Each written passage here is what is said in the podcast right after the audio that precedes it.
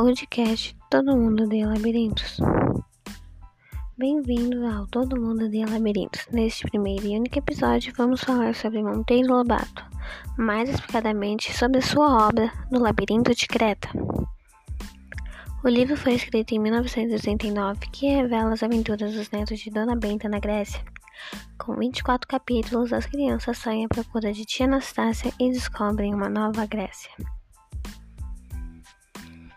Tópico 1 História A festa de casamento de Branca de Neve com o príncipe foi interrompida pelo ataque dos monstros das fábulas.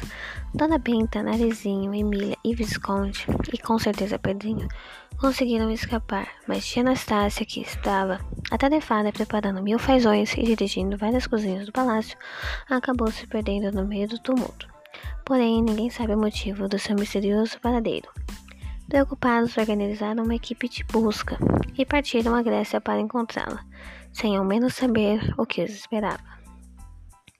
Tópico 2 Sítio Sítio do Pica-Pau Amarelo é uma série de 23 volumes de literatura fantástica, escrita por Monteiro Lobato entre 1920 e 1947. A obra atravessa gerações, além de ser considerada a representação de leitura infantil no Brasil. Tópico 3 Personagens Vamos falar um pouco sobre os personagens dessa linda série fantasiosa que com certeza surpreende todos nós. Dona Benta é a dona do sítio e, além de tudo, é a voz de Pedrinho Narizinho. Ela comanda todo o sítio. Narizinho, já por si, é a prima de Pedrinho e melhor amiga de Emília. Ela mora com a sua avó no sítio.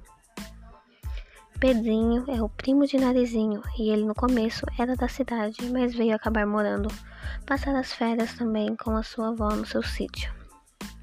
Emília era a boneca de Narizinho que acabou ganhando vida no meio da. bem no comecinho da série. Tia Anastácia é cozinheira do sítio, mas tem uma grande afinidade com todos. Visconde é o sabuco de milho que ganhou vida no começo, lá pro meio da série. Ele é bem amigo de Pedrinho. Existem outros personagens na série, mas em si esses são os principais. Tópico 6 O que marcou? Eu sou muito fã do sítio. Meu primeiro contato com a série foi em 2001. Me apaixonei na hora. O jeito mágico e divertido encanta qualquer criança. A magia do que mais marcou. O humor leve sempre tirava um sorriso meu. E agora chegamos ao final deste podcast. Bom, esse foi o nosso único episódio. Essa obra é uma das milhares de leituras maravilhosas que Monteiro Lobato nos proporcionou. Adeus e se lembrem, todo mundo odeia labirintos.